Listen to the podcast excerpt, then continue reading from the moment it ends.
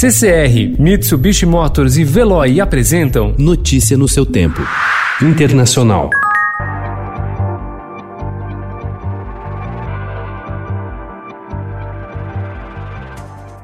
A pandemia de coronavírus deve acabar com quase metade dos empregos da África subsaariana, que enfrentará sua primeira recessão em 25 anos. O sul da Ásia terá seu pior desempenho econômico em 40 anos. Se alguns impactos ainda são desconhecidos, outros já estão sendo calculados. A Organização das Nações Unidas estima que até o fim do ano, 8% da população mundial, ou meio bilhão de pessoas, podem ser empurrados de volta à pobreza.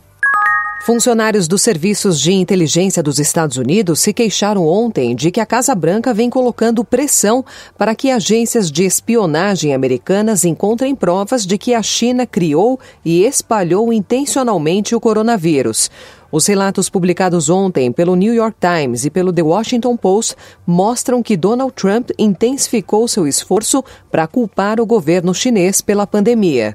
A campanha à reeleição de Donald Trump atravessa um momento difícil. Irritado com pesquisas internas do Partido Republicano que indicam a liderança do rival democrata Joe Biden, o presidente planeja mudanças no comando da equipe e uma grande ofensiva de propaganda na TV, em uma estratégia que ganhou áreas de urgência para tentar reverter uma perigosa queda de popularidade a seis meses das eleições.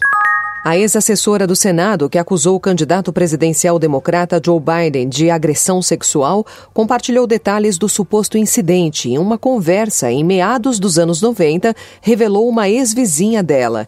Linda Lacasse disse ao Washington Post em uma mensagem de texto que, enquanto morava perto de Tara Reid em 1995 e 1996, a ex-assessora disse a ela que Joe Biden a agrediu sexualmente. No mesmo dia em que autoridades russas registraram mais de mil mortos e um total de 106 mil casos diagnosticados de coronavírus, o primeiro-ministro Mikhail Mustin anunciou que testou positivo para a Covid-19 e se colocou em confinamento voluntário para proteger o restante do governo. Ontem foram contabilizadas 1.073 mortes e o total de casos confirmados chegou a 106.498. A grande maioria das notificações se concentra nas cidades de Moscou e São Petersburgo. Notícia no seu tempo. Oferecimento CCR e Mitsubishi Motors. Apoio Veloy. Fique em casa. Passe sem filas com o Veloy depois.